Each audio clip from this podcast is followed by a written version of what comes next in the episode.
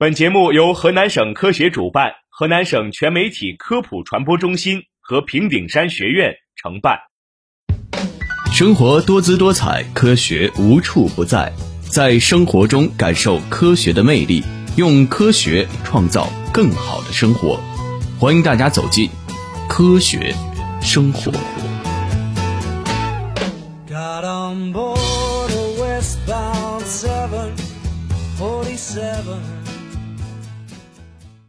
听众朋友们，大家好，欢迎收听本期的科普之声科学生活，我是播音员俊宇。我是谭杰。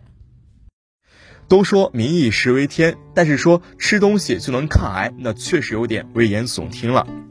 哎，说起网上流传的这种抗癌食品，那可真是数不胜数。可是那些广为流传的抗癌食物，到底有没有用呢？先说一下我们做饭时最常用的大蒜。确实有研究表明啊，说大蒜中的大蒜素不仅可以阻断亚硝酸胺一种化学致癌物的合成，而且可以竞争性的与亚硝酸盐结合，减少亚硝酸盐类对正常细胞的侵害。但是这只是实验室的证据。别看肿瘤细胞在人体内闹得很欢，但是在实验室的培养皿内，它们可是脆弱的很。所以说，研究结果并不能简单的推到人体身上。我们再来说一说红薯。红薯啊，确实挺好吃的，而且脂肪、热量都很低，饱腹感还很强。不过啊，抗癌还是别指望了。虽然红薯中的糖脂、储藏蛋白质等成分具有抗癌的作用，但是和大蒜一样，这些研究基本都是动物实验和细胞实验这样的初步试验，临床试验并没有发现红薯有抗癌的功能。所以呀、啊，红薯抗饿不错，抗癌还是不行的。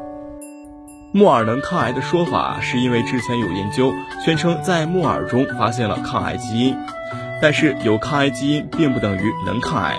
在生物学中，含有某种基因，只能说该基因的表达产物具有某种活性。至于在实际生长过程中，这种基因是否能表达出该产物，表达产量有多高，要吃多少才有效，在有效剂量下是否会有副作用，也都是未知数。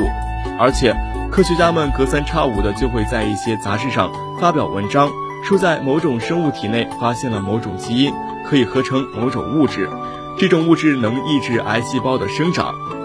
不过，因为人体环境极为复杂，在人类身上做实验又涉及到许多问题，所以说，虽然科学家们经常在食物中发现潜在的抗癌成分，但是能够真正被证明有效的却是寥寥无几。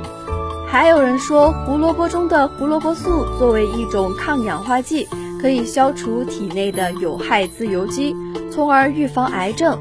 听起来好像很有道理的样子啊，然而事实并不是这样的。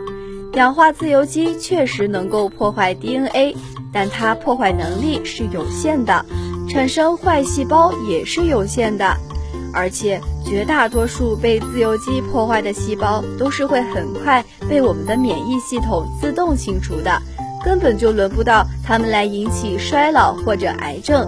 真正引起癌症或衰老的是系统性的变化。流传的抗癌食品还有很多。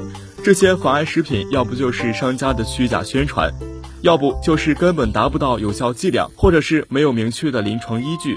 总之，只吃单一的食物是无法达到想要抗癌的效果。如果想要抗癌呢，还是需要饮衡均食，什么都吃。